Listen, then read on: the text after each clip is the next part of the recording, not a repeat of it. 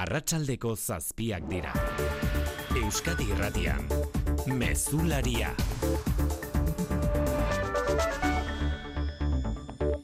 Arratxaldeon guztioi fortuna hundien gaineko zerga indarrean izango da, araban bizkaian eta gipuzkoan ere, urtea amaitzerako zerga berria ordaindu beharko dute, diru gehien dutenek. Hiru foru aldundiek modu koordinatuan adostu dutenez, hiru milioi eta berreu mila eurotik gora duten herritarrei aplikatuko zaie fortuna hundien gaineko zerga. Euneko bat koma bost eta euneko iru koma bost artekoa izango da tasa. Zenbat eta diru gehiago, orduan eta tasa altuagoa eta izatez, amasei milioi eurotik gorako ondarea duten herritarrek somatuko dute zergen garestitzea.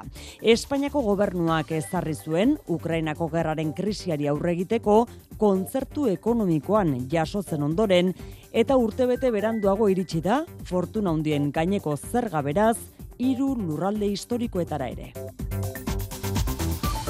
Aktualitate politikoan amnistiaren inguruko negoziaketaren aitortzak hartu ditu gaur lerroburu nagusiak anain sausti arratsaldeon. Arratsaldeon oian, eh? Amnistia hitza aipatu gabe, baina talde parlamentarioekin amnistiaz negoziatzen ari dela aitortu du lehen da biziko aldiz Pedro Sánchezek Espainiako gobernu presidenteak. Y yo sé, yo sé que esa es la pregunta que se hace. Estamos negociando Estamos negociando con los distintos grupos parlamentarios. Eta gobernuak ukatu egin du Álvarez eta Bolaños ministroak Bruselan Carlas Puigdemontekin elkartu direnik agerkari digital batek hori zabaldu badu ere. Carlas Puigdemonten alderdiak Junsek jakinarazi dio bestalde pesoeri ez dela ostenituko investiduran bere botoa baiezkoa edo ezezkoa izango dela ziurtatu du alderdi katalan independentistak. Granadako goi bileraren atarian hitz egin du Pedro Sánchezek Volodymyr Zelensky Ukrainakoarekin elkartu aurretik, bain, zuz, bain zuzen ere horrelaxe Zelenskiren presentziari esker lortu dituzte estaltzea goi bileran nagusi izan diren ausentziak. Ez baitute bertan parte hartu, ez Erdoganek Turkiako presidenteak, ez da Azerbaiangoak ere. Amaia Portugalda Granadan, Zelenskik amaia laguntza eskatu die estatu buruei, negura begira Errusiari aurre egiteko. Bai, hoi baino akituago agertu da Zelenski Granadan aldarri gutxirekin sarrerako adierazpenetan. Batasuna eskatu die Europar gobernuei batetik eta laguntza negua oso gertu dutelako. Europako elkargo politikoaren saio publikoan zehatzagoa izan da laguntza hori zergatik behar duten. Errusia uneotan zaurgarri dagoela baliatzen ez badute, Mosku bosturteren buruan gai delako baliabide militarrak berreskuratzeko. Eta beste estatu batzuk erasotzeko indartsu ikus dezakela bere burua. Honako galdera egin die Zelenskik orduan gainera gainerako gobernu buruei. Are there enough underground stations in your cities where it would be possible to Ea badituzten nahikoa metro geltoki beren herrialdeetan aurrentzako eskolak horietan antolatzeko Ukrainan egiten ari diren bezala. Hizkuntza ereduen eztabaidan Euskadiko Alderdi Sozialistak dio ezin dela beste irakurketarik egin. Hizkuntza ereduak mantendu egiten direla EAJak eta PSEek adostutako hezkuntza legearen zuzenketaren ondorioz. Bildarratz sailburuari egotzi dio akaso irakurketa okerra egitea eneko handu eza buruzagi sozialista. Ereduak mantentzen dira eta uste dut hori legean oso, oso argi gelditzen dela. Eta ez dago beste, beste inungo bertsiorik. Ereduak jasotzen dira bai, esan du Jokin Bildarra sailburuak Euskal Telebistan, baina errealitateak erakusten du eguneratu egin behar direla. Berrogi urte eta gero, eredu horiek eta denok horrela ikusten dugu, gaindituta daude edo egoerak gainditu inditu errealidade bat ikastetxetan guztiz ezberdina dalako. Eta ereduak gaindituta badaude, zertarako zuzenketa galdetu du Euskal Herria Bilduk hauteskunde atarian egoteak eztabaidaren muina aldatzea ekarri duela uste du. Zauri larriekin erietxean jarraitzen du bar tiruñako arrotxapean ustez bikotekide hoiak zauritutako hogeita amasei urteko emakumeak zorionez hiltzeko arriskutik kanpo. Banatze tramitean zen bikotea eta gizonezkoak urruntze agindua ezarria zuen beste kasu batengatik. Bihar pasako da epaiaren aurretik. Eta Save the Children erakundea jakinarazi du adin txikikoei sexu erasoa egiten dietenen artean euneko laro gehi biktimaren gertuko personak direla. Maria Garzia bozera malea. Kasu guztien, euneko berrogeita iru koma bost familian bertan gertatzen da. Eta euneko hogeita malau koma zortzitan biktimak erazotxailea ezagutzen du eta aztertutako bost kasutik batean ez ezagunak dira. Eta biktima gehienak amarretik zortzi neskatuak eta nerabeak dira Euskal Autonomia Erkidegoan. Kiroletan, Jon Altuna, Arratxaldeon. Arratxaldeon. Bigarren mailan futbolean hasi berria da, Eibarren partida handuban. Laugarren garaipena jarraian eskuratu nahi dute Joseba Etxeberriaren mutilek eta egia esan erasokor di, erekin dio partidari Eibarrek orengoz. Hori bai, golik ez da bosgarren minutuan Mirandesekuts, Eibarrekuts. Amore bietak geroxeago bederatzi terdietan jokatuko du Ferrolgo razinen zelaian. Lehenengo mailan atletikek bihar Almeria jasoko du samamesen, Ernesto Balberdek baiestatu du Besga, Ruiz de Galarreta eta Nolasgoain, baja izango direla. Ligako azken selkatuaren kontrako partidaren garrantziaz ere mintzatu da txingurri Balberde. Txirrendularitzan ale Saramburu podiumera igo da Grenpia Monte lasterketan hirugarren egin du eta eskeitean Parkeko Munduko Txapelketan Italian Naia Laso eta Gadea Moja final laurdenetarako selkatu dira. Laboral kutxak babestuta eguraldia eta trafikoa. Euskal Meteen eguzkine iturriotz eguzkine zein eguraldi datozen orduetan Arratsaldeon. Arratsaldeon gora berari gabe amaituko dugu eguna eta biharko ere antzekoa izango da. Eguna belaino pixka batekin hasiko dugu, baina goizean jasotzera egingo du eta giro eguzkitxoa gailenduko da. Haizea xoa bebiliko da, goizean ego ukituarekin eta arratsaldean prisa nagusituko da. Temperatura pixka bat gehiago igoko da eta barnealdeko lako batzuetan hogeita mar gradua gendituko dira. Arratsaldean hala ere baliteke itsasoan lainoa sortzea, advekzio lainoa eta iparrekialdeko haizearekin lehorrera ere pixka bat sartzea. Errepidetan ez dugu nabarmentzeko arazorik. Goizeko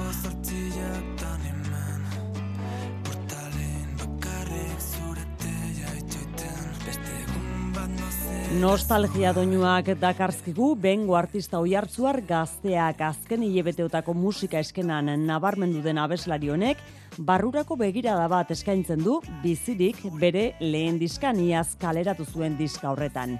Entzuten ari garen singelak berriz, bakarrik du izena.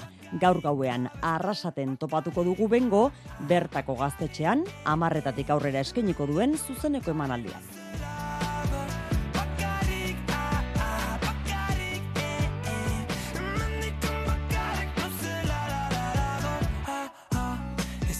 Arratxaldeko zazpiak eta zazpi minutu, teknikan eta errealizazioan Xanti Gurrutxaga eta Beñat Ibargoien. Euskadi Irratian, Mezularia. Oiane Perez. Ez du hitza aipatu, baina hala ere lehen aldiz aitortu du gaur Pedro Sánchezek Espainiako jarduneko gobernu presidenteak baietz ari direla alderdi katalanekin amnistiaz negoziatzen. Hitza hori bai, kazetariaren galderan entzun dugu soilik. Zehaztasun gehiago ez du emana izan Sánchezek negoziaketak martxan daudelako dio. Madril Mikel Arregi Arratsaldeon. Arratxaldeon, ba, Granadako goibileraren atarian amnistiarik onartuko duen edo ez galdetuta Pedro Sánchezek ez du erantzunik eman, naiz eta lehen aldiz honen inguruan negoziatzen ari direla onartu duen. Sí, yo sé, yo sé que esa es la pregunta que se hace. Estamos negociando con los distintos grupos parlamentarios. Sánchezek dio negoziazio zaiak izango direla eta emango dutela adostutakoaren berri elkarrizketak amaitzen dituztenean. Sozialisten helburua lau urtetarako gobernu sendoa lortzea da Kataluniako bi alderdi independentistekin, juntzekin eta eskerrarekin akordioa erdietxita. Bagaiengo hau saiesteko proposamena gaur Kanaria herrirletatik. El señor Puigdemont no tiene por qué ser el director Coalición Canaria está en disposición de convertirlo Fernando en una Clavijo, Koalizion Kanariako presidenteak Sánchezi bere diputatuen baiezko eskaini baitio juntzen abstentzioa investidurarako nahikoa izan dadin, ba Puigdemonen alderditik azkar erantzun dute Sánchezi bai edo ez beste botorik ez diotela emango, sozialistei abisua eman dioten bitartean ez dutela Salvador Illa solaskide moduan onartuko. Granadako goibilerak eragindako eteraren ostean, Sánchezek datorren astean berrikingo dio kongresuko taldeekin egiten ari den bilera errondari. Hezkuntzan bitartean ez duetenik, jeltzaleek eta sozialistek adostutako zuzenketaren inguruko eztabaidak. Gaur eneko handu eza sozialisten idazkari nagusiak ez du atzera egin, sozialistek egindako interpretazioan eta iradoki du Jokin Bildarratz sailburua dela interpretazio okerra egin duena. Bildarratzek beraldetik zuzenketa publikoki irakurtzeko gombitea egin du. Asun arrozena. Bertsio bakarra da jeltzalek eta sozialistek emandakoa ineko handu eza buruzagi sozialistaren esanetan eta gian oker dabilena jokin bildarratz da. Ereduak mantentzen dira eta uste dut hori legian oso, oso argi gelditzen dela. Eta ez dago beste, beste inungo bertsiorik. Ez dakit beste norbaitek e, zeo zer argitzege dakan, baina guraldetik PSE eta PNV-ko e, agerraldietan agerian laga genuen ba, bertsioak berbera zirela. Testu inguru honetan hortaz, zuzenketa publikoki irakurtzeko gonbitea egin du Jokin Bildarratz hezkuntza saiburuak ereduak jasotzen dira, esan du Euskal Telebistan, baina eguneratu behar dira. Testo horretan, emendakin horretan, esaten dana da, bat, evidentzi bat, euskeraren legia dago. Eta euskeraren legearen baitan eredu linguistiko batzu daude. Punto. Berrogi urte eta gero, eredu horiek eta denok horrela ikusten dugu, gaindituta daude edo egoerak gainditu inditu. Ereduak gaindituta izan da beraz, orduan zertarako zuzenketa galdetu du EH Bilduk eta sozialisten interpretazioa salatu du Pello Txandianok Euskadi Irratiko Faktorian. Bere esanetan, hauteskunde batzuen atarian egoteak aldatu du orain eztabaidaren muina. Nahiko nuke entzun, alderdi sozialistak nola planteatzen duen kompatibleak egitea ereduak eta lagoaren titua. Eta beraz, egiten ari dena da, txapuza bat, politikoki eta juridikoki emendakin honekin. Ostegun gauetan gozatu gure zinerik onenaz. Sí, sí, aingeru ala de abru. Ez aingeru ez de abru. Ilargi guztiak ikusiko ditu. Ilargi guztiak, eneko sagardoik aurkeztuta. Film liuragarri bat eskainiko dizuegu. Gaur gauean, zinea zetaz, ETV baten.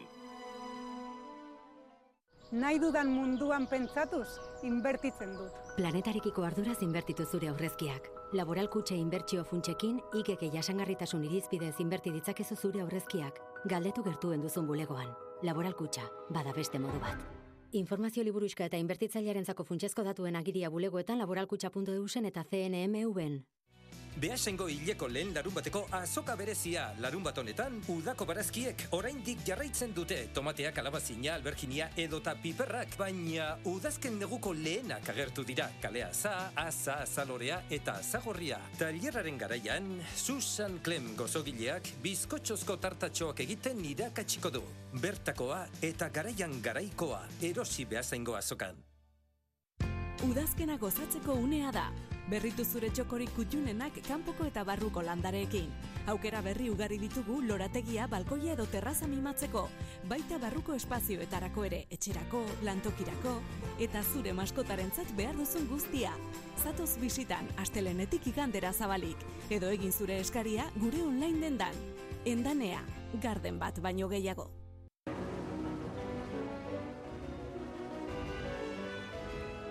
Ustu artekoak poesiaz.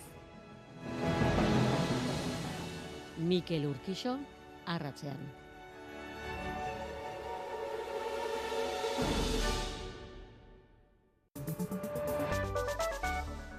Araba, Bizkaia eta Gipuzkoako foru aldundiek urtea bukatu aurretik fortuna hundien gaineko zergaren foru araua ezartzeko urratsa eman dute.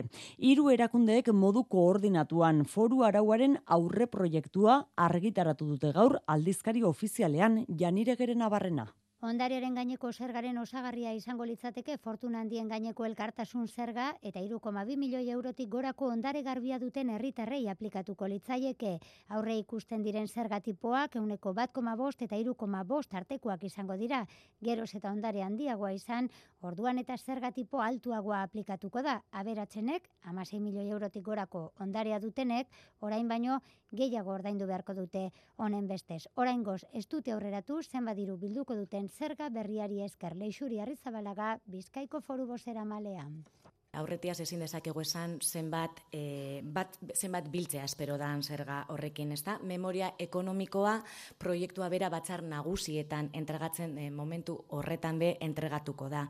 Oraintxe bertan aurre proiektu bat da, Aurre proiektu aldizkari ofizialetan argitaratuta urrats berri bat eman dute urtea bukatu aurretik zerga indarrean izan dadin. Hala ere, Gipuzkoa eta Arabaren kasuan diputazioek foru arauaren onarpena gainerako alderdiekin negoziatu beharko dute. Nola nahi ere, Espainiar estatuan baino urtebete beranduago aplikatuko litzateke zerga eta soilik urtebetez aldi baterako zerga delako. Gipuzkoako enpresak hasi dira motelaldia antzematen ala jaso du adegi patronalak gaur ezagutzera eman duen inkestak. Inflazioak eta interestasa altuak eraginda, urteko azken hilebetetan adegik ez du baztertzen azkundearen geldialdia. Hala ere, enpleguaren sendotasuna nabarmendu du. Aurten Gipuzkoan, lau mila lanpostu berri sortzea aurrikusten dute. Mertxe berria. Salmenta eta eskaeretan berazko joera antzematen hasi da eta enpresen konfiantzan ere bai adegik jakinarazi duenez. Enpresen kezka iturri nagusien artean 2014tikona mailarik altuena harrapatu du finantziazio zailtasunari buruzkoak. Inbertsioetan berakada eragin dezakena Jose Miguel Aiertza idazkari nagusiaren esanetan. Argi eta garbi dago eta batez esaten dugu bigarren seiloko honetan, ba, inbertsioari ere eragin egingo diola e, interes tasa altu, altu hauek, ez? Orduan, ba, normala bezala eta bankuak ere esaten digute, bueno, ba, mailegu eskaerak, e, bueno, ba, pixka bat geizten ari direla, Ala, lehen zeilekoan, e, portaera ona izan arren ekonomiak bigarrenean geldialdia izan dezakela uste du adegik. Aurten euneko bat eta erdi eta bi puntu arteko azkunde aurre ikusi du, datorren urtean atzera suspertu eta euneko bi ingurukoa. Orain ikusten ari garen e, motelaldi hau, ba, epe motzeko motelaldi da, eta espero dugu gainera, espero dugu gainera, inflazioa nola bait, ba, ba, geisten denean, ba, berriro ere, eh, azkunde maila altua eta altuagoetara eh, joango garela, ba, pertsona beharko ditugu berriro, eta ezin dugu ibili pertsonak hartu pertsonak utzi, ez? Orduan, honek adirazten du berriro ere, enpresa munduaren apustua e, e, pertsonekiko. Plantilari eustea eta unditza aurre ikusten du Gipuzkoako hamar enpresatik bederatzik enpleguaren portaera sendoan nabarmendu du adegik. Azpeitiko udalak elegitea jarriko du korrugados enpresa berriro irekitzea eragozten zuen udal dekretua baliogabetzeko epaitegietan emandako epaiaren aurka. Erabaki horren arabera, EH Bilduren eskuden udalak ez zuen oztopatu behar Estremadurako industria talde batek azpeitiko herrigunean lantegi berri bat jartzeko zuen asmoa. Bere garaian hauziak ikamika politikoa handia eragin zuen, orain azpeitiko alkateak nabarmendu du epaiak ez duela bideratzen jarduera industriala berreskuratzea Luis Seron konta iguzu. Ba, nekane alkorta azpeitiko alkateak argi esan du udalak elegite aurkeztuko du herriko erdigunean korrugados enpresak zuen eremuan lantegia ezartzeko Estremadurako CL industria taldeak zuen asmoa oztopatzeko udal dekretua baliogabetzeko epaiaren aurka.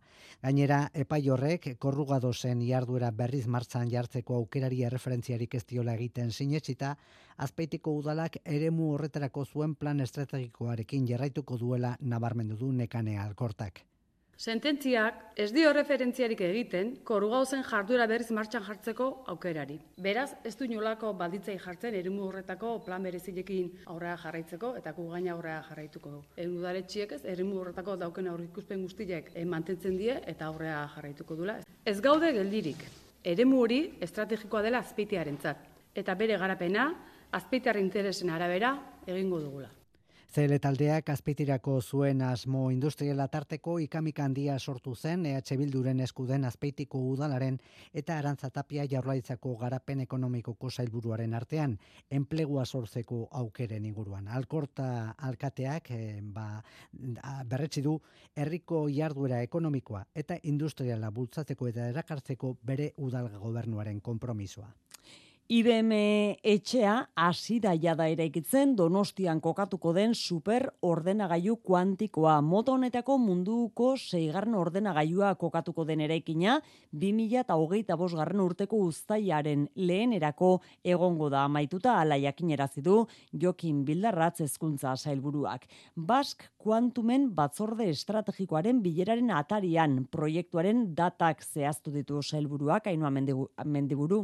Makina bera kokatuko den eraikina Iker Bask alboan egongo dena jada martxan da. Jokin Bildarratz hezkuntza sailburuak aurreikusitako amaiera daten berri mandu bileraren atarian. Eraikuntzan baitere aurrea di joala, eta esan dezakegu, iragar dezakegu, 2008 bosteko lehenengo sei hilabetean bukatuta egongo dela, 2008 bosteko bigarren sei hilabetean kokatu alizateko ja makinabea, IBM-eren makinabea, System One, Azken hilabeteetan ordenagailu kuantikoa erabiliko duten sei ikerketa proiektu hautatu dira eta hainbat ikerlari, zientzialari eta enpresarik prestakuntza jaso dute konputazio kuantikoko plataforma eta tresnetan hori guztia IBM etxea eraikitzen hasi den ordenagailuarekin lanean aritzeko.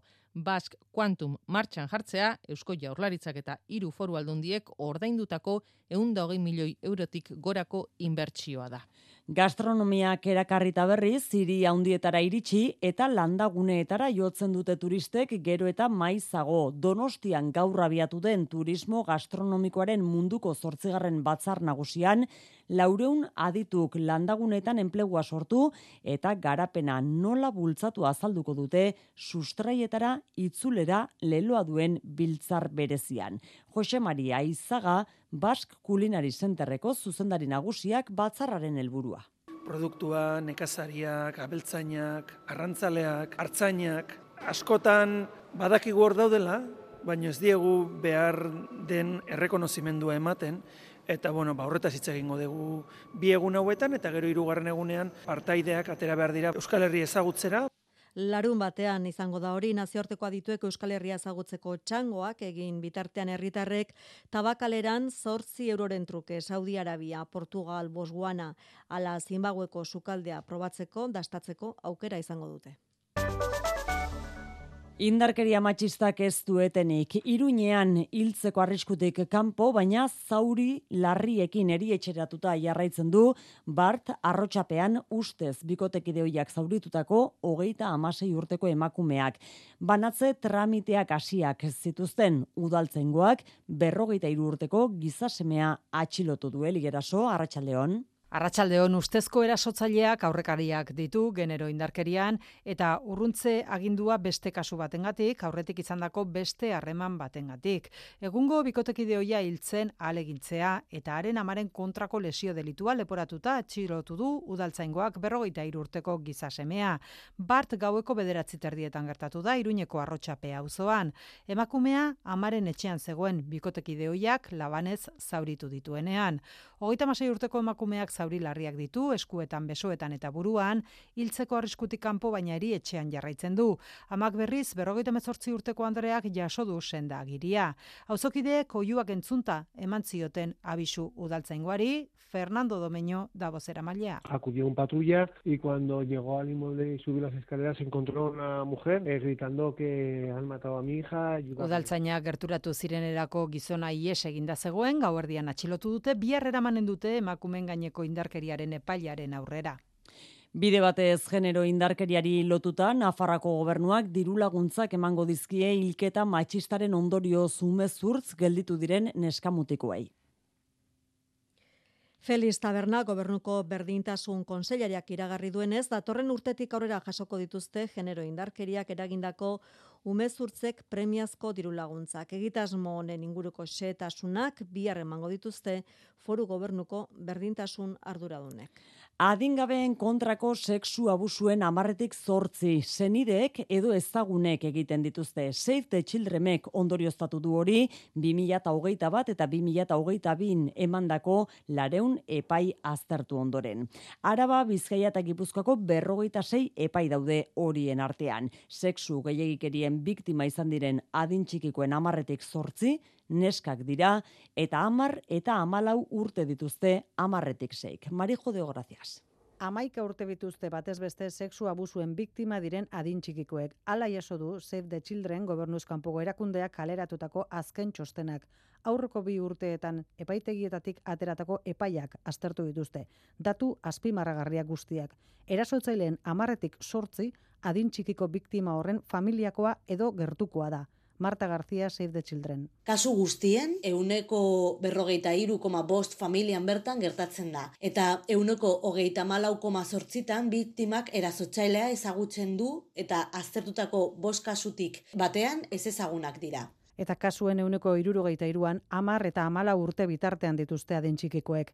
Euskadin kalkulatzen da bost aurretan erabetik batek jasan dituela sexu abusuak. Aldiz, kasuen euneko amabos baino ez da salatzen. Horregatik ere, prozesu judizialari erreparatu dio Save the Childrenek.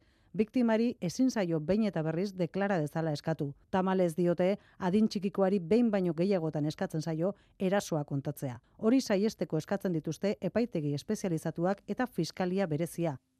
Menopausiari eta klimaterioari buruzko eztabaida Eusko Legebiltzarrera iritsi da. Taldeek gobernuari eskatu diote arditzala neurriak emakumeen bizitzaren erena suposa, suposatzen duen klimaterioaren inguruan. Hala nola, prestakuntza programa espezifikoak, protokolo bat eta gaiari buruzko sentsibilizazioa zurin etxeberria. Mitoak eta estigmak tarteko emakume askok lotxaz bizi dute klimaterioa eta menopausia horregatik elkarrekin Podemosiuk aurkezutako legez besteko proposamenean hainbat neurri zehatz jaso dituzte Isabel Rodríguez. Eskatzen duguna da, osakidetzari, formakuntza espezifikoa eta protokolo bat sortzea. Informazio eta sensibilizazio kanpaina instituzionala egitea eta osasun produktuen beza murriztea. Ekimenak EH Bilduren babesa jaso du, ez ordea gobernua osatzen duten jeltzalena eta sozialistena oian atxebarrietak kritikatu duenez. Garrantzitsua da gaur hemen horren inguren eztabaidatzea, baina eztabaidatzeaz aparte neurriak jartzea. Tamalez gaur, lortuko ez duguna. Izan ere osasun saiak dagoeneko klimaterioan dauden emakumeak aintzat hartzen dituela defendatu dute EAJak eta alderdi sozialistak maitean ipinizar eta Gloria Sánchez. Eta eskatuten da ana, dagoeneko inde dauelako edo martxan dauelako. Eta hori argi itxi gure dut, ez, ez da ados ez gauzelako. Que parece que aquí no se hace absolutamente nada y esa no es la situación. Besteak beste gurutzetan eta basurtun esaterako emakumei zuzendutako saioak daudela adierazi dute.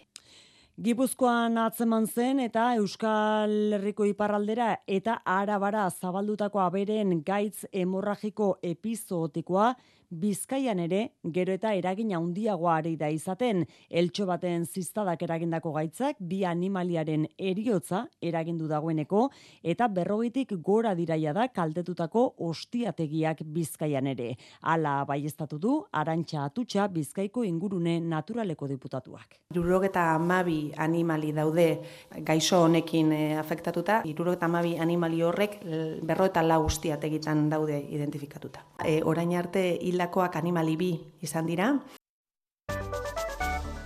Granadara egin behar dugu zuzenean orduotan alambran afaltzeko elkartuta baitaude Europar kontinenteko gobernuburu gehienak Europako elkargo politikoaren hirugarren itzordua bukatu berritan. Zelenskiren presentziak salbatu du eguna, baina Ukrainakoak baino garrantzia handiagoa izan dute gaurragian bilera paraleloek migraziari buruz Italiak eta erresumak antolatu dutenak adibidez. Granadan da, Amaia Portugal, Arratxaldeon Amaia. Arratsaldeon bai, gaurko bileraren prentsaurreko ofiziala eman behartzuten Pedro Sánchezek eta aurreko eta aurrengo anfitrioiek, hau da, Maia Sandu Moldaviakoak eta Risi Sunak Britainiarrak. Baina ez da prentsaurrekorik izan antolatzaien arabera Sunakek beste zeregin batzuk zituelako. Melonirekin batera migrazioari buruzko bilera paralelo bat antolatzea izan da zeregin hori. Eta horrek protagonismoa eman dio azken txampa honetan Emmanuel Macroni. Bilera horretara gonbidatuta zeudenen artean prentsaurrekoa eman duen bakarra izan delako. Berak uste du migrazioaren gaia jorratzeko foro egokia dela Europako elkargo politikoa, entzun. La CPE est précisément un espace pertinent pour lutter contre l'immigration. Besteak beste Albania izan delako gonbidatuetako bat eta Balkanetako migrazio fluxua oso aktibo dagoelako. Eta aurreratu du, migrazioaren auzia sartuko dutela erresuma batuan udaberrian egingo duten elkargo honen laugarren goibileran. Zer esanik ez, migrazioa gai ordenean izango dela bihar ere, Granadan hogeita zazpiak bakare geratzen direnean Europar Kontseiluaren goibilerarako eta jakina Europar Batasuneko zabalkundeak ere emango du zer esanik. Gainerakoan, azpimarratzekoa, Charles Michel Europar Kontseiluaren presidenteak iragarri duela, elkarrizketa maira deituko dituela Armenia eta Azerbaijan urriaren bukaeran Bruselan bialdeek agertu dute joateko asmoa. Zelenski Granadan izan da gaur, Ukrainako gerran berriz, berrogeita mar pertsona baino gehiago hilditu misil batek tartean sei urteko neskatua. Azken hilebetetako erasorik larriena izan da, Ukrainako gobernuak Errusia egin du sarraskeren erantzule. Zibilen aurkako erasoak, gerra krimena direla gogoratu du nazio batuen erakundeak landarri zagirre. Karkif eskualdeko herri txiki bada rotza izenekoa, misil batek bere biztanleriaren euneko amarra hildu, kolpe bakar batean. Загинуло, говорять, що загинуло 50 чоловік. Herritar honen arabera emakume bat ambulantzian eramaten alde egindu dira, baina ospitaleko bidean hilda. До больниці померла вскоре. Misila kafetegi baten ondoan jodu eta ondakin artean geratu dira hildakoen gorpuak eta zaurituenak. Azken hauen evoluzioak zehaztuko du berrogeita marretik gora zenbat diren biktimak. Gerra frontea ez dago urruti, baina hain gertu ere ez erasolekutik hogeita mar bat kilometrora baitago borroka gogorrak izaten ari diren kupianskiria. Azken hilabetetako eraso larriena izan dau, zarraski handienen rankinean, gerra hasieran Mariupolgo antzokian hil zituzten zeirun Ukrainarrak daude edo Kramatorskeko tren geltokiko irurogeita iruak zoritxarrez zerrenda horretako goiko postuetan sartuko da Rotza herriko erasoa ere. Misil batengatik ez balitz, sekula ezagun egingo ez zen bosteun biztanleko herri txikia.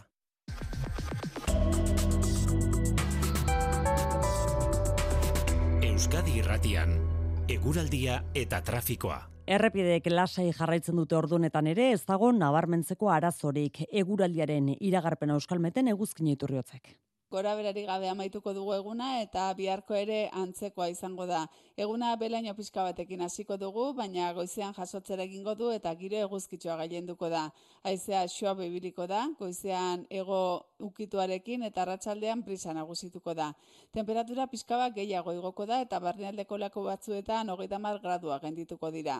Arratsaldean hala ere baliteke itsasoan lainoa sortzea, advekzio lainoa eta iparrekialdeko haizearekin lehorrera ere pixka bat sartzea. Mesularia, gertukoak. Usan solon maiatzaren hogeita zortziko hauteskundetako emaitzak kontuan izan da, batzorde kudeatzaile berria eratu dute duela ordu bete. Gaur arratsaldean txapelena baserrian egindako ekitaldian izendatu dituzte ordezkari berriak janire.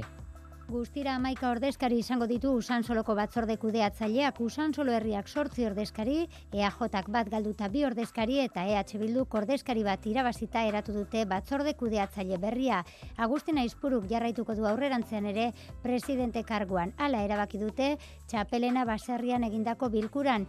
Horrela Usansolo Bizkaiko eunda amairugarren udalerria izan dadin urratsak ematen jarraitzen dute gogoratu duela amabostegun Espainiako gobernua kudalerri gisa erregistratzeri emandako eseskoaren aurka hauzi elegite bana aurkeztu zutela Bizkaiko Foru Aldundiak eta Galdakaoko udalak Madrilgo Justizia Auzitegi Nagusian kautelasko neurri positiboak hartza ere eskatu zuen Aldundiak ebazpena iritsi bitartean Usansolok herri gisa jardun dezan bi erakundek batzorde kudeatzailearekin batera adostutako estrategia judiziala izan da. Gernika Lumon berri ZAJak berretsi du ez diola betorik jarri Jose Mari Gorroño alkatearen anaiari Iñaki Gorroñori haren ordez alkatetza hartzeko. Xabier Irazabal EAJaren udal buruta e, talde burua faktorian izan dago izean. Aitortu du egoera larria dela udalak bizituen paralisia genditzeko aukera guztiak aztertzeko pres daudela ere bai. Baita zentsura mozioa ere, baina berretsi du akordioa respetatu duen bakarra alderdi jeltzalea izan dela. Eureke pentsa dabe edo proposatuta inaki, guk arraspetetan dugu eta beteko gu. Oin, ze batetan da, momentu honetan, e, akordu bete da ben bakarrak gugariela. Eusko alderdi jeltzalia da, bete da ben bakarrak. Emontza guzen botak eta alkatetzi hartu ban. Oin, atzera, atzera bota da, berak kargu itxibida benien, nik uste dut argile dala, mene ez da batxakirik, e, edo batxakirik dauz. Nafarrako auzitegi nagusiak adingabeko eizaren inguruko ebazpen batek arreta eman digu gaurkoan. Bere zamala urtetik gora, eiza daiteke estatu osoan bada Nafarrako gobernuak adingabekoak behartu nahi zituen, eizatzen ari direnean beti fizikoki helduaren ondoan egotera eta bien artean eskopeta bakarra erabiltzera. Auzitegia forma kontuengatik atzera bota du artikulu auzitegiak eta oraindik ere sententzia irmoa ez arren Nafarrako Eiza Federaziotik pozik mintzatu dira Aitor Perez. Nafarroako gobernuak eiza denboraldi hasi aurretik urtero datak eremuak edo espeziei buruzko xetasunak xedapen orokor baten bidez zehazten ditu. Bada, iaz datu hori ez gain eta segurtasuna bermatzeko asmoz, adin nagusiko norbaitekin egon behar izatea zarago, adin gabekoen armen erabilera mugatu nahi izan zuen. Kontaktua izan behar dula fizikoki elkarrekin egon behar dutela. Momentu guztian elkarrekin egon behar dute. Eta ez hori bakarrik, baizik eta ezin dutela elkarrekin eizean egin. Arma ezin dute bi, bi eraman batek bakarrik. Nere lertxundi Nafarroako Eiza Federazioaren abokatuak azaldu digu. Sakoneko arrazoietan sartu gabe ordea auzitegiek dio xedapen hori ez dela baliabide juridiko egokia eta Eiza foru legea urratzen duela. Federaziotik aldiz pozik mintzatu da Jose Ángel Remírez presidentea. Son unos ciudadanos que están sobradamente capacitados. Amala urtetik gorako adingabeak eizan ibiltzeko gai direla dio behar diren azterketa gainditzen dituztelako eta gogoratu du estatu mailako araudia dioela adingabeak eiza dezaketela beti heldu baten begiradapean eta bien arteko distantzia asko jota egun daugei metrokoa izan behar dela. Gasteizen aginte makila hartu eta eun egunera, gobernu programa ezagutarazi du Maider Etxebarria alkate sozialistak. Eskua luzatu die, behin birritan Etxebarriak oposizioko taldei. Izan ere, jakin badaki, gobernukide dituen jeltzalen botuak ez direla nahikoak esaterako, patineteak eta bizikletak espaloietatik ateratzeko ordenantza berri bat aurrera ateratzeko zurin Etxebarria. Bai, ordenantza aldatu beharra dauka udal gobernuak eta horretarako zein beste edo zein plan aurrera ateratzeko oposizioaren babesa behar du Maider Etxebarria. Por eso hago una llamada al entendimiento para acordar. Elkar ulertzeko dei horrekin bat egin dute jeltzaleek oposiziotik berriz EH Bildu akordioetarako prest bai, beti ere politika aurrerakoietan aurrera egiteko bada Rozio Bitero. Horren alde egiten badu, zalantzari gabe EH Bildurekin topo egingo du. Kritiko berri Zainoa Domaika Alderdi Popularretik. Sin novedades, nada nuevo en marcha, ningún proyecto iniciado. Bide beretik elkarrekin Podemos alkatea orain arte desagertuta egon dela eta herritarren arazoi aurre egiteko planik ez duela salatu du koalizioak. Alkateak bide batez iragarri du Miguel Ángel Blancoren izena jarriko diotela Europa Biltzar jauregiaren atzekaldean dagoen lorategiari. Kultura leioa. John Fosse idazle eta antzerkigile norbegiarrak irabazi du literaturako Nobel saria. Epaimaiaren esanetan Fosseren prosa berritzaileagatik eta esan ezin denari ahotsa jartzeagatik eman diote saria. Egile emankorra, berrogeita mar obratik gora, idatzi ditu, ipuinak, eleberriak, entxeguak, itzulpenak, baina antzerkigile moduan da ezagunena batez ere. Itziar lumbreras. Urtero hautagaien zerrendan zegoen eta azkenean lortu du saria. Mats Malm, Suediako Akademiako idazkari nagusiak iragarri du irabazlearen izena. The Nobel Prize in Literature for 2023 is awarded to the Norwegian author Jon Fosse. John Fossek irurogeita urte ditu Norvegian oso ezaguna da baita nazioartean ere, batez ere sortu dituen antzerki lanengatik, berrogei hizkuntzatara itzuli eta mundu osoko antzokietan holtzaratu dira. Epaimaiaren erabakia arrazoitzerakoan, Fosseren prosa eta antzerki obra berritzaileak nabarmendu ditu Anders Solson, Norvegiako Akademiako gozera maleak. Is huge. Berrogi obra baino gehiago idatzi ditu eleberriak, poesia, entxeguak, baita urrentzako liburuak ere. Azken amarkadetako egilerik emankorrenetako bat dela azpimarratu du Andersek. Essays, children's books, Mila bederatzireun dalarogeita iruan argitaratu zuen lehenengo liburua, Raudez Bart, suizidioari buruzko eleberria. Obrarik ezagunenetakoak ditu berriz, trilogia, badator norbait eta septologia. Orain, goiz eta arratsalde izeneko eleberria argitaratu berri du, jaiotza eta eriotzari buruzko lana. Urrezko domina eta diplomarekin batera, John Fosekia milioi bat euroko saria jasoko du. Oikoa den moduan, sari banak eta estokolmun izango da abenduan. Amaia Gabantxo Bermeotarrak irabazi du berriz etxepare laboralkutxa itzulpen saria miren agurmea beren ezurren erretura ingelesera itzultzeagatik. Galesko Parsian Books argitaletxeak plazaratu du itzulpena Burning Bones izen burupean.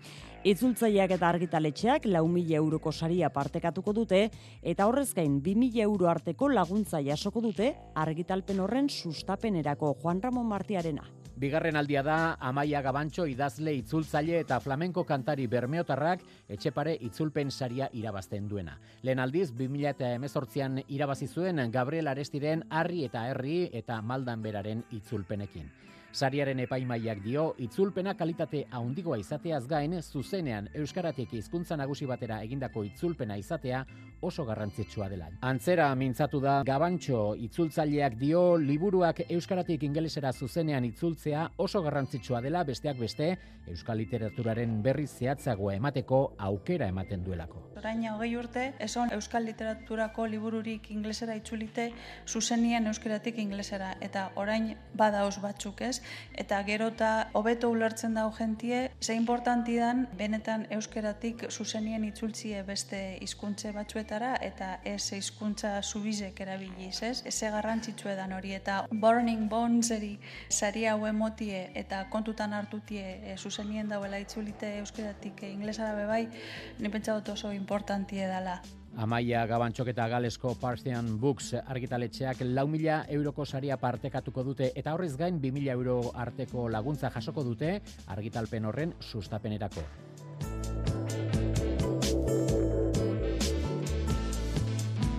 Zortziak hogei gutxi ditugu, Kirol albistea jarraian Jon Altun, Arratxaldeon. Arratxaldeon, oiane. Zazpietan esan dugu Eibarren partida hasi berria zela, oraintxe bertan, gainera oraintxekoa izan da, berdinketa markagailuan. Lehen zatia amaitze bai eta Mirandesek banako berdinketa ezarri du Gabriren bitartez, hogeita margarren minutuan ordu erdia bete eta Jon Bautistak aurreratu ditu Gipuzkoarrak, baina esan bezala, banako berdinketa orain berrogi garren minutuan.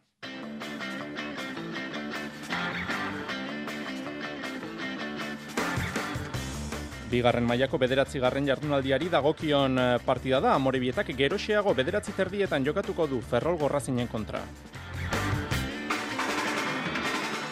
Lehenengo mailan atletikek bi Almeria jasoko du Samamesen. Ernesto Valverdek baiestatu du Besga, Ruiz de Galarreta eta Nolaskoain baja izango direla. Ligako azken selkatuaren kontrako partidaren garrantzia ere azpimarratu du txingurrik. Etxean jokatzen dutelako, derbia galtzetik datozelako, eta etenera garaipenarekin iristeak lasaitasuna emango liekeelako. Alabeseko Andoni Gorosabel berriz penatan da taldeak erakutsitako joko honak selkapenean islarik ez duelako baikor da gorosabe letxean sendo arituta, igandean beti irabazteko. Txirrendularitzan alabe Alex Aramburu podiumera igoda Grenpia Monte lasterketan, Baioli eta Hirsi soilik izan ditu aurretik ezkiotarrak. Peio etxeak bizikleta ganbaran gordetzea erabaki du, Joan Bouk beste urtebeterako sinatu du Euskaltelekin eta Lurde Soiarbidek ez du mobistarren jarraituko. Zesta puntan, Jaialai Ligako Final Fourra aurkeztu dute. Bost txapelketa garrantzitsuenetako aurrelari eta atzelari onenak nor baino nor gehiago hariko dira Durangon. Datorren astelenean dira finalerdiak lehenengoan Goikoetxea eta López Ladutxe eta Baskeren kontra, bigarrenean Erkiaga eta Gorka, Johan eta Minbileren kontra. Finala, hilaren amaseian jokatuko da. Saskibaloian, Euroliga bi arrasiko du Baskoniak etxean Real Madrilen kontra hogeita laugarren aldiz hartuko du parte Europako txapelketa gorenean talde gaztiztarrak. Formatu aldaketa izango du Euroligak. Lehenengo seiak zuzenean top zortzira pasako dira eta zazpigarrenetik amargarrenerako playoffa jokatuko dute azken bi txartelak eskuratzeko. Eta eskaitean, parkeko munduko txapelketan Italian, Naia Lasso eta Gadea Moja finale laurdenetarako selkatu dira, Naia Lassok eguneko puntuaketarik onena jaso du. Entzule laguno, karatxalde eta ongi etorri mezulariko kirolaren tarte honetara. Joko handa, handuban, bigarren mailako partida hori banako berdinketa berrogeita bigarren minutuan mirandesek bat, Eibarrek eh, bat e, Gabrik e, sartu berri du gola, entzun duzu bet, titularretan ari ginen bitartean, eta Bautista, goleatzaile aurrez, hogeita margarren minutuan, e, Mirandesen atzeko lerroaren e, huts bat e, aprobetsatuta. E, Liga hasiera komplikatua izan zuen Eibarrek, e, azken hiru partidak segidan irabazi egin ditu, eta ea ba, laugarrena ere e, lortzen duen. Horengoz behintzat, esan bezala, banako mar, berdinketa markagailuan, Joseba Etxeberriak segida eman nahi dio, bolada honorri e, Mirandesen kontra, bere iazko taldearen kontra, talde hoiari irabazi eta lortu nahi ditu hiru puntuak eh, elgoi bartarrak e, romaredan irabaztetik dator Mirandes, ea ba, zer gertatzen den e, bigarren zatian eta lehenengo zati amaitzeko geratzen diren hiru minutu hauetan. Amoribietak bederatzi terdietan jokatuko du Ferrolgo Razinen zelaian, etxetik kanpo lehenengo garaipena eskuratu nahi du talde bizkaitarrak.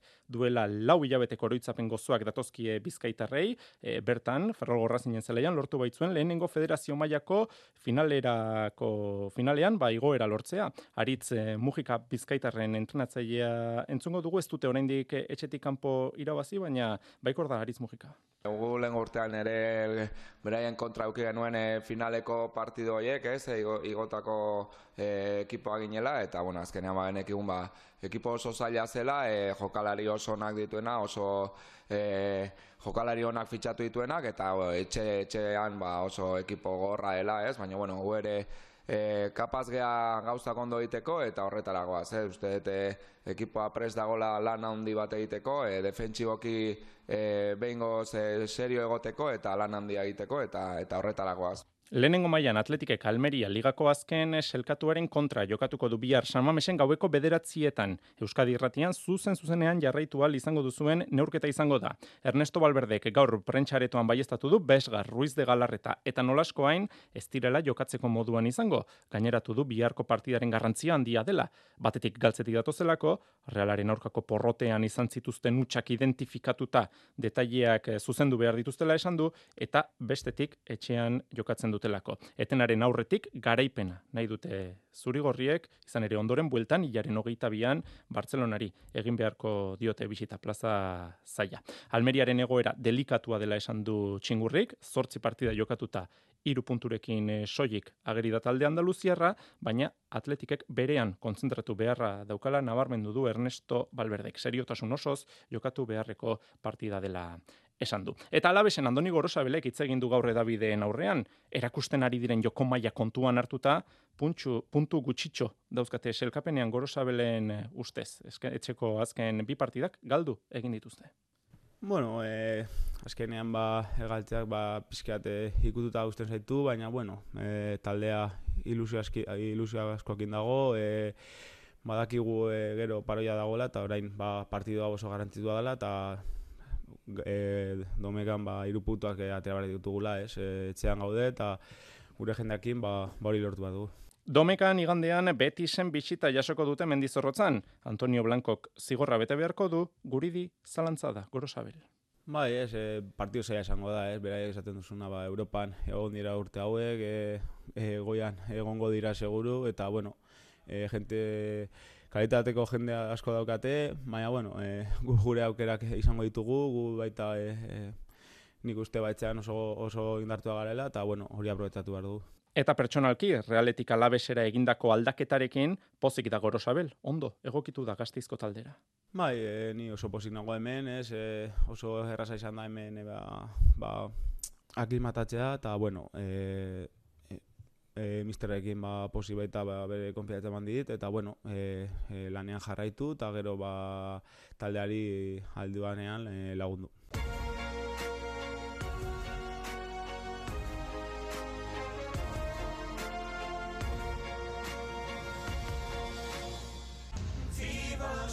Hemen da Euroliga, hasi da Euroliga. Atxeen aldian da, Izargorria eta Lion Bilerbenen arteko neurketa, berrogeita amabi eta hogeita amaika irabazten ari da Izargorria. Gero Barça eta Nadulu Efesen arteko partida ere izango dugu gaur, baina guk biharkoari begiratu nahi diogu, bihar Baskoniak Real Madriden kontra. Jokatuko baitu, buesa arenan, iuntzeko zortziter dietan. Jose Maria Paulazak egin du atarikoa. Utxik egin gabe hemen da Euroliga eta tartean Baskonia, Gazteiztarrak, Barcelona eta Olimpiakos dire ekitaldi guzi nagusietan izan direnak hau hogeita laugarna dute eta Baskonia da jokatutako partiden rankinean irugarrena.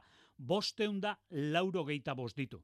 Gaur bi begirale elkartu ditugu. Blog lari ezagun bat Joseba Sánchez eta naiz komunikazio taldetik Arnaitz Gorriti. Bi egarreta Serbian jarri dute, Sánchez. Bi, bi Serbiar taldeak eh, oso oso itxura ona daukate partizan eta Estrella Roja. Bereziki Estrella Roja kontuz duzko Ivanovic e, e, egiten ari den taldearekin. Baita panatinaikos ere, eh? Arnaitz gorritik hori bera panatinaikos batu die bi Serbia. Serbiarrek eh, ba, aspaldiko partez eh, diruz eh, ornituta datoz eta eh, talde politiaskoak eh, osatu dituzte, baina ja ikusi zen niaz. Eta beste talde bat, ba, panatinaikos izan behar da. Ze, azken urteetan eh, antzabilen ez gatz, ez berekatz, eh, gare bateko loria nahian eh, neharrez eta espabilatu ezin da, eta urten ba, sekulako aldaketak egin dituzte, sekulako eh, jein de berriak erditu, eta tartean Kostas Lukas. Aurten play-in delakoa dator. Liga erregularreko sei honenak zuzenean doaz lauko finalera, zazpigarnetik amargarenera bitartekoek kanporaketak dituzte, lauko finaleko azken bitxartela finkatzeko. Honek noski, Baskoniari aukera ondituko dio, baina hemen kontua da Baskonia oraindik egin gabe dagoela gorritiren ustez. Jokalari bat falta dela esaten gabiltza, denboratan. Dagoen bezala, e, begiratzen ekin diot, Baskoniako jokalari multzoa dira, orain arte, orotara, e, Eurolegoko partidak gutxien jokatu dituen taldea. Orota, ez da bosteun partidara iristen, e, jokalari, multu, jokalari guztiak banan bana aintzat hartuta. Eskarmentuen falta zaio Baskoniari. Eta desberdina da, Baskonia desberdina da, beste jite bat dauka Sánchezen ustez? Taldeak, bai, asko e, base eta galiko titularra titularrek galdu ditu eta antolatxaldia oraindik ez du ordezkatu. Nire ustez mugimendu horrek ba, erabat baldintzatzen du taldearen oreka eta kalitatea. Baina, bueno, e, alde positiboa ere badaukagu, ez? Barrutik sartu dugun giarra eta grina, bereziki moneke eta kalifarekin. Gaur lehen jardunaldiko bost partida, bihar beste laurak eta bihar da Baskonia Real Madrid egungo txapeldunaren kontra. Lehen da biziko tartea polita dauka Baskonia, getxian hiru partida eta kanpoan jokatuko duen lehenengoa Alba Berlingoaren pistan. Atxeden aldia handuban, Mirandesek bat, Eibarrek bat, eta zesta puntan, jaialai Final Fouraren aurkezpena egin dute gaur goizean, iparraldeko eta hegoaldeko bost txapelketa garrantzitsuenak jasotzen dituen, liga bateratua da, jaialai lig eta durangoko eskurdi pilotalekuan erabakiko dira lehen edizio honetako txapeldunak. Guztira, hogeita lau pilotarik hartu dute parte ligan eta zortzi onenak sartu dira txapela lortzeko aukera ematen duen azken fasera. Finalerdiak astelenean urriaren bederatzean jokatuko dira esan bezala durango Durangon, Goikoetxea eta López, Ladutxe eta Baskeren kontra lehenengo final aurrekoan, Erkiaga eta Gorka, Johan eta Minbileren aurka bigarren final aurrekoan. Final aurriaren amaseian jokatuko da. Ezkurdiko jaialdiak arratsaldeko zazpiterrietan hasiko dira eta partidak ETB baten ikusteko aukera izango da. Entzun ditzagun protagonistak, bikote favoritoa Goikoetxea eta López Zumaiarrek osatzen dutena da. Iñaki Osa Goikoetxea. Bai, dudik gabe, e, gainera azkenengo ama urtetan imaloen aurka jokatu ditut txapelketa pilo bat, partido pilo bat, e, estatu batutan e, kiniela pilo bat bai, da elkarrekin jokatzeko aukerarik ez dugu izan, eta guain azkenengo txapelketak eta partidutan berekin jokatzeko aukera izatia, eta bio kantxan disfrutatzea, ba, niretzat e, oroitzapen oso politxak diauek, ikusita udara, udara honetan irabazi ditugun txapelketak, ba, guain saiatuko gara disfrutatzen ba, azkenengo fase final hau da behar emaitza hon batatatzen den. Lauko finala nola ikusten duen ere azaldu du goiko etxeak? Bueno, nik uste partido gogorrak izango diala, ez? E, nik uste gure semifinaletan ba, ladutxe nahiko peligroso dela, e, egunakin etortzen bada oso zaila dela, eta bestaldetik ba, nik igual aipatuko nuke bai gorkataritz pixka favoritagoa diala beste parejakiko, baina partida jokatu berda, frontoio ezberdin bada, frontoio soi bizila, eta orduan e, nik uste tanto politxak ikusiko diala. Lauko finalean egotea, denboraldi ona egin izanaren, seinale dela uste du, aritzerkiagak. Ona, e, ba, mengo fase finalin egoti oso garrantzitsue, horren nahi dauzan ba, lau txapeketetan ba, ba medeixa hona tala dugule, uinterretik hasitxe, eta hori beti da, ona, finaletan eta balako txapeketetan sartzie, norberantzako garrantzitzu izaten da, esaten da belako bat txapelketi edo denboraldixe ba ondo jundala. Durangoko eskurte pilotalekua ez da oiko pilotalekua puntistentzat, baina ez du aitzakiarik jarri nahi izan ispastergo artistak erkiaga. Ez, ondo dau, ez gau zela oitxute. E, frontoitan aduke ez berdintasun bat, akatzen bat, edo da hemen bardine da. E, baigule errebotien ba ez da beste frontoietan modun urteten, baina ez da txarto dagoela da, ez gau zela oitxute.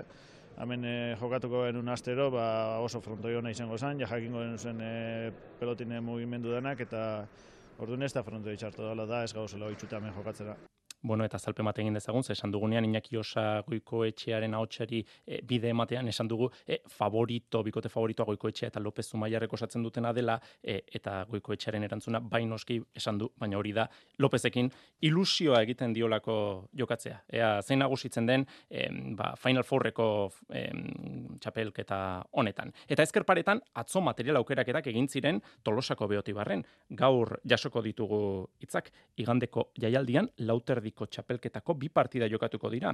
Urrutiko etxea ere eta salaberriaren artekoa bata eta peñaren eta elezkanoren e, artekoa bestea. Etxean hariko da Jonander Peña eta ohartarazi du lehenengo partidak beti izaten direla zaiak.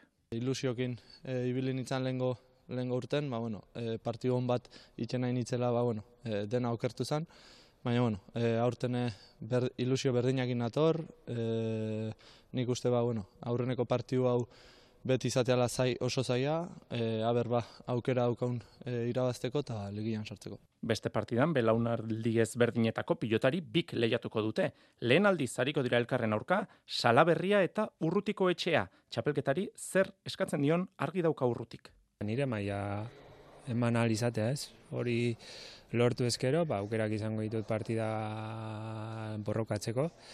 Eta bueno, e, ligian egotea beti garrantzitsua da, azkenean, ba bueno, e, hau hilala biziko partida da, baina gero li, ligazka baten, ba bueno, hiru partidu daude, eta polita izango litzateke gaur egotea.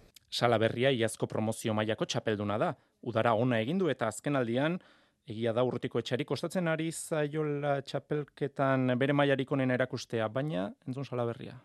Ja, baina hiru txapel dauzkio, modalitateetan, eta Zaren den bezala, e, pilotari oso oso kompleto bat, e, bai aurren bai atzen jokatu duna, e, irabazte oso zaila dela, e, restatzaile oso oso ona, eta bueno, gauzak ongi marko jusan duan bezala, ongi ez oso ongi, aukerak nabaldin meko izan partidun, ez badut eguneko una jokatzen badak, ez duela aukere izango partidu obratetzeko, eta bueno, saiatuko naiz, esan duan bezala, e, ilusio egin torriko naiz, e, gogokin, eta, eta bueno, a euneko una manta, ber nora arte kapazan itzen daietzeko.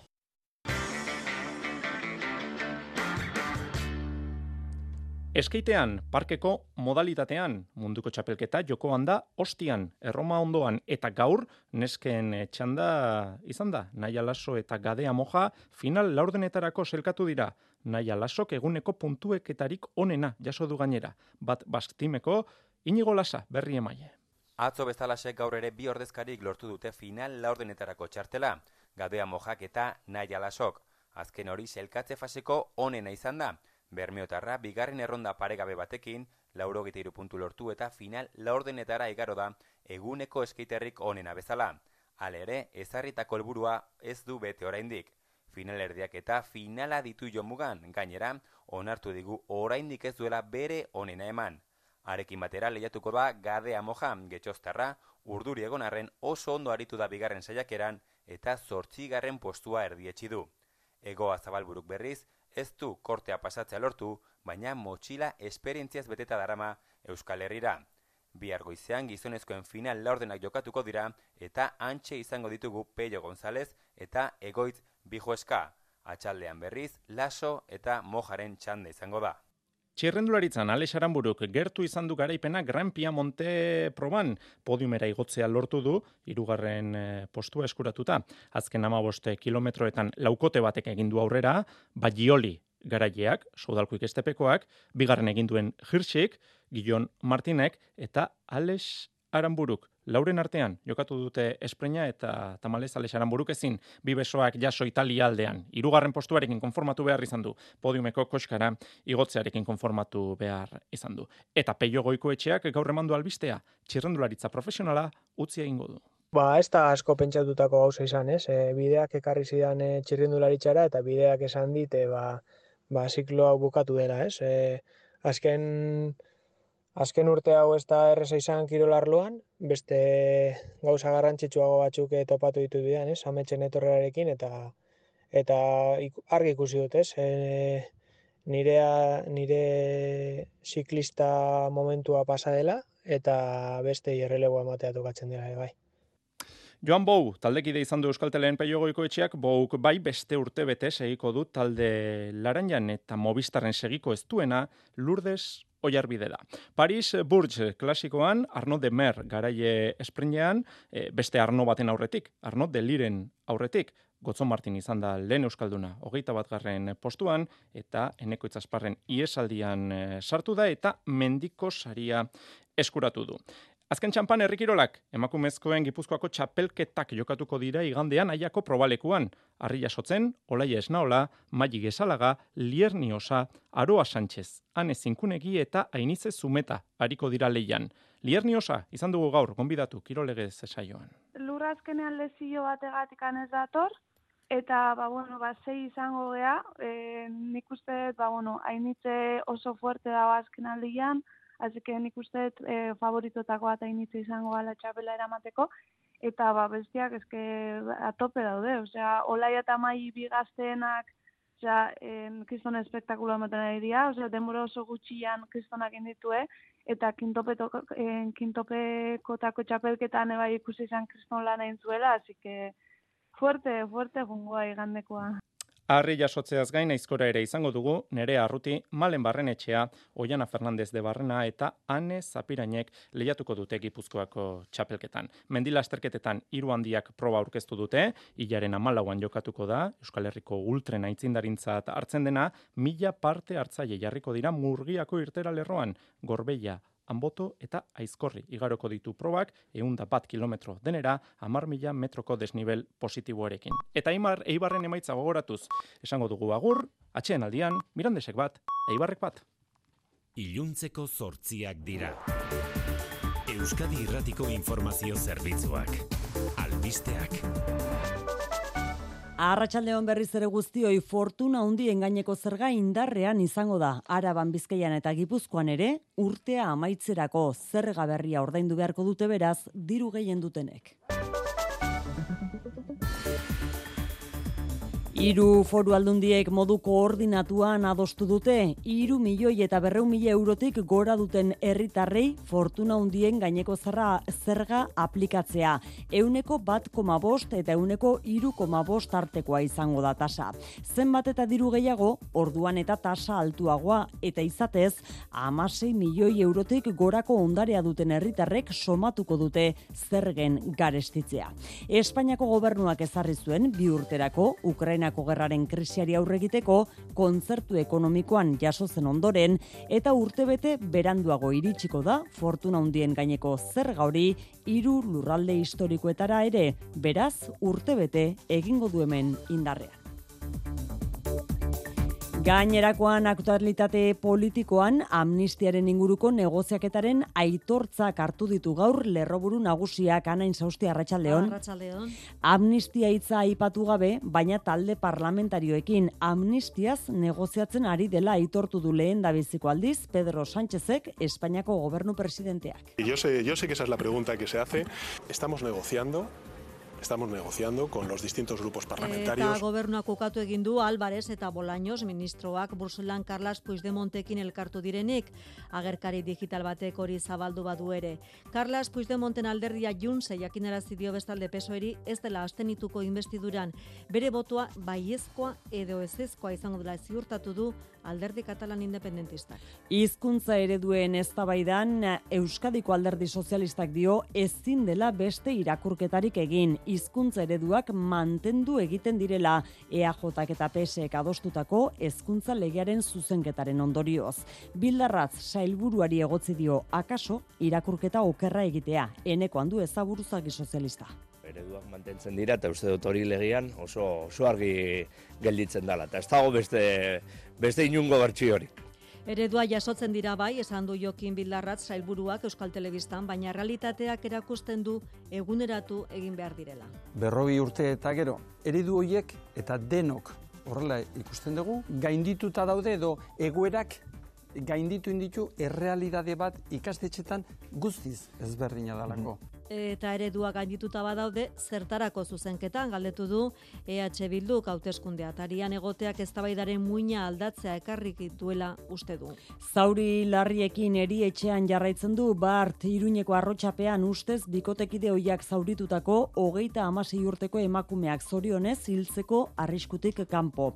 Banatze tramitetan zen bikotea eta gizonezkoak urruntze agindua ezarria zuen beste kasu batengatik. Bihar pasako da epaiaren aurretik. Eta Save Children erakundea jakinarazi du adin txikikoei sexu erasoa egiten dietenen artean euneko larogei biktimaren gertuko personak direla. Marta Garzia bozera malea. Kasu guztien, euneko berrogeita iru koma bost familian bertan gertatzen da. Eta euneko hogeita malau koma zortzitan biktimak erazotxailea ezagutzen du eta aztertutako bost kasutik batean ez ezagunak dira eta biktima gehienak hamarretik zortzin eskatuak eta nerabeak dira Euskal Autonomia Erkidegoan.